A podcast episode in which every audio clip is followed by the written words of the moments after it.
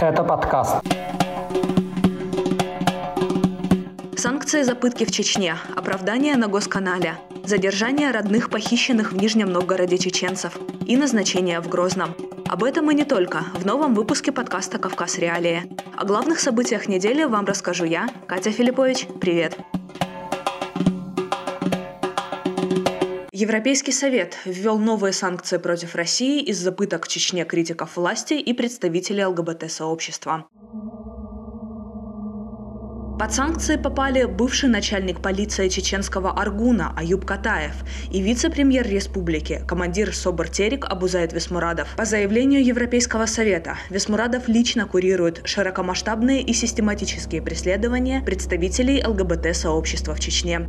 Катаев, как считает ЕС, ответственен за серьезные нарушения прав человека в России. Среди них пытки, произвольные аресты и задержания, внесудебные казни и убийства. И для Весмурадова, и для Катаева это не первое попадание в черные списки. Весмурадов с 2019 года находится в списке Магнитского, а Катаев в стоп-листах нескольких западных стран. Весмурадов и Катаев попали под европейские санкции неделю спустя после выхода статьи «Новой газеты». В ней бывший сотрудник полка патрульно-постовой службы полиции имени Ахмата Кадырова Сулейман Гизмахмаев рассказал о внесудебных казнях в Грозном и роли Висмурадова в этих расправах. После публикации «Новой газеты» пресс-секретарь Владимира Путина Дмитрий Песков сообщил журналистам, Кремль не будет инициировать проверку информации о внесудебных казнях. Вместо этого Висмурадова наградили. Указом президента России он получил медаль за заслуги перед Отечеством первой степени. Это одна из высших госнаград в стране. Пока Весмурадова награждали, родственники Сулеймана Гизмахмаева, который рассказал новой газете о внесудебных казнях, выступили на ЧГТРК «Грозный». В этом сюжете Гизмахмаева обвинили в том, что он якобы был замешан в нескольких аферах, а вырученные с них деньги тратил на психотропные вещества. Он продался, за деньги продался. Видно же все. Не думал, что он так сделает. Люди, которые представились как родные Гизмахмаева, на видео заявили, они о его якобы преступной деятельности не знали до тех пор, пока он, задолжав крупные суммы, не сбежал из страны. Теперь семье якобы приходится погашать его долги. Напомню, недели ранее родственников Гизмахмаева в Чечне задержали и потребовали сделать все от них возможное, чтобы тот отказался от всего, что рассказал журналистам «Новой газеты». В Чечне сюжеты с родными тех, кто в чем-либо пошел против местных властей – это обычная практика и часть принципа коллективной ответственности, который много лет широко применяется в республике. Об этом принципе нашему подкасту рассказала директор Центра анализа и предотвращения конфликтов Екатерина Сакирянская. Государственная пропаганда должна каким-то образом объяснять, что произошло. А, самое простое, что можно сделать, это дискредитировать источник э, информации. То есть вот э, статья основана на свидетельском показании а, участника описываемых событий, а, нужно дискредитировать этот источник. С одной стороны, а с другой стороны показать массовую поддержку, негодование, народный гнев, вызванный этой статьей. Ну, в общем, такие довольно стандартные механизмы реакции пропаганды на а, подобного рода обвинительные материалы. А, поэтому, но то, что наркотики здесь используются, ну, понятно, что в Чеченской Республике, чтобы морально человека дискредитировать, нужно сделать его там или наркоманом, или аморальным человеком какого-то легкого поведения, да, ну, вот, вот такие вещи работают. Э, проще всего человека обвинить э, в том, что он употреблял э, психотропные вещества. Это не нужно особо доказывать, можно просто привести родственников, которые против его свидетельства дадут такое же свидетельство. Ну, то есть это желание самым простым таким коротким путем дискредитировать источник на показаниях которого основан вот этот материал с очень серьезным обвинением. Омбудсман Татьяна Москалькова обратилась в Генеральную прокуратуру России с просьбой провести проверку вокруг ситуации с похищенными силовиками-уроженцами Чечни Салихом Магомадовым и Исмаилом Исаевым. Напомню, в феврале этого года братьев похитили в Нижнем Новгороде и доставили в Гудермес. Позже им предъявили обвинения в пособничестве терроризму. Год назад их уже задерживали в Чечне из-за того, что они были модераторами оппозиционного телеграм-канала. Тогда российская ЛГБТ-сеть помогла братьям перебраться в Нижний Новгород. Они намеревались покинуть Россию, но не успели. Москалькова увидела в СМИ обращение матери братьев Зары Магомадовой. В нем Магомадова заявила, дело против ее сыновей было сфабриковано. А позже Магомадов и Исаев рассказали, их пытали, заставляя дать признательные показания. В Серноводском отделе полиции Чечни Магомадова били об стену и угрожали убийством. В Чечне силовики обратили внимание на родственников Магомадова и Исаева. Они задержали и допросили около 20 человек, требуя выдать информацию о том, где находятся родители Салиха и Исмаила. Родственников братьев задерживали в селе Комсомольское Урус-Мартановского района Чечни. Об этом сообщала российская ЛГБТ-сеть. По словам представителя организации, людей удерживали до двух часов ночи. Затем их отпустили без оформления протокола. Верховный суд США изучит возможность восстановления смертного приговора Джахару Царнаеву единственному выжившему организатору теракта на марафоне в Бостоне в 2013 году. Этот вопрос Верховный суд рассмотрит по запросу Минюста, который добивается отмены решения суда более низкой инстанции. В июле прошлого года смертный приговор Царнаеву был заменен на пожизненное заключение.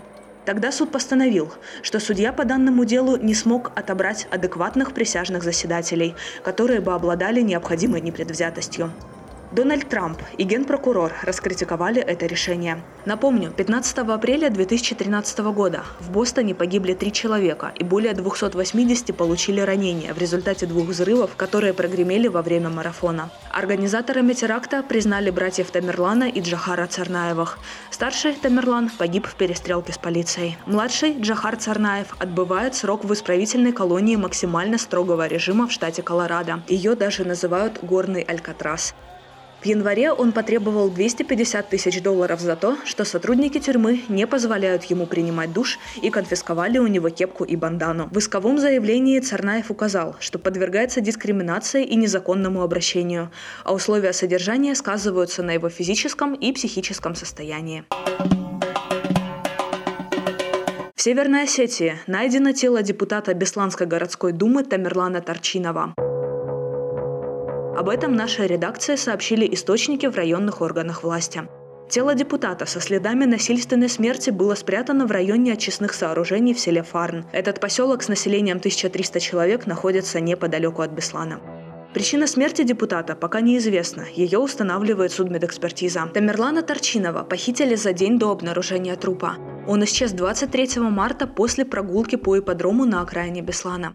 В его машине со стороны водительского сидения были обнаружены следы крови.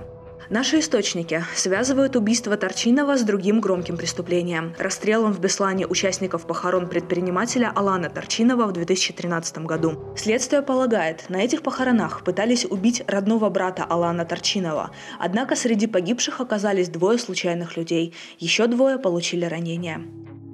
Родные погибших подозревали, депутат Тамерлан Торчинов знал о готовящемся нападении на похоронах и поэтому ушел незадолго до него. По подозрению в убийстве муниципального депутата уже задержаны трое его родственников. Все они жители Беслана и уже начали сотрудничать со следствием. Трех жителей Краснодарского края избили при задержании и пытали в отделе полиции. По данным Комитета против пыток, пострадавшие – это жители станицы Роговской Андрей Попов и Сергей Дусь. 10 марта в 3 часа утра они приехали в столицу Калининскую к своему знакомому Николаю Бондаренко. В Калининской их задержали с избиением и стрельбой холостыми патронами. Всех троих привезли в районный отдел МВД. По словам Попова, полицейские потребовали от него признаться в краже коров и котлов отопления. Когда он отказался оговорить себя, его начали избивать полицейские и сотрудники СОБРа.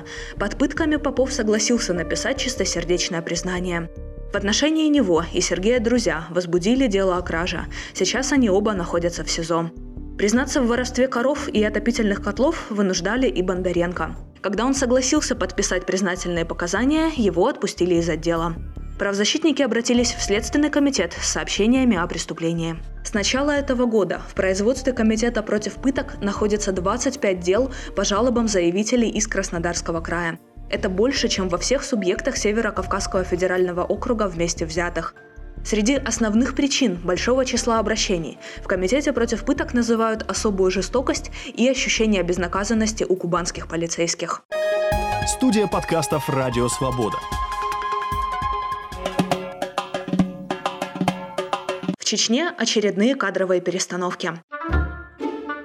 Начальником управления МВД по Грозному стал капитан Дэни Айдамиров. Он приходится жене Кадырова, родным племянникам. Ранее Айдамиров занимал должность начальника пункта централизованной охраны Росгвардии по Чечне. В конце 2020 года он, как и многие другие родственники Рамзана Кадырова, удостоился высшей награды республики – ордена имени Кадырова.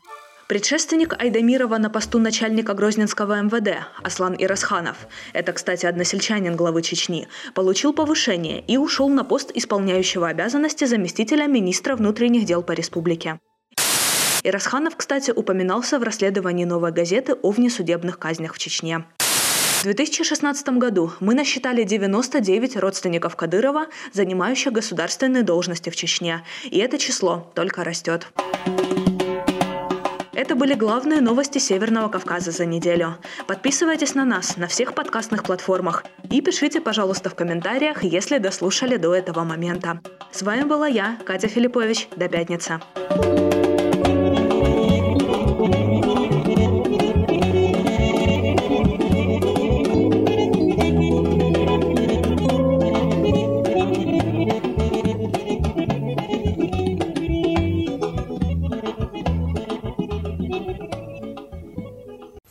Происходит в жизни каждого, связано с правами и свободами. Право на выбор, право на жизнь и здоровье, право на самовыражение и многое другое. «Человек имеет право» – это подкаст, который ведем мы, судебные обозреватели «Радио Свобода» Марьяна Тарачешникова и Наталья Джампаладова. Вместе мы выясняем, как устроен окружающий нас мир прав и обязанностей. Почему он устроен именно так и что делать, чтобы отстоять свои права. Присоединяйтесь к нам каждый вторник. Слушайте нас в привычном агрегаторе подкастов.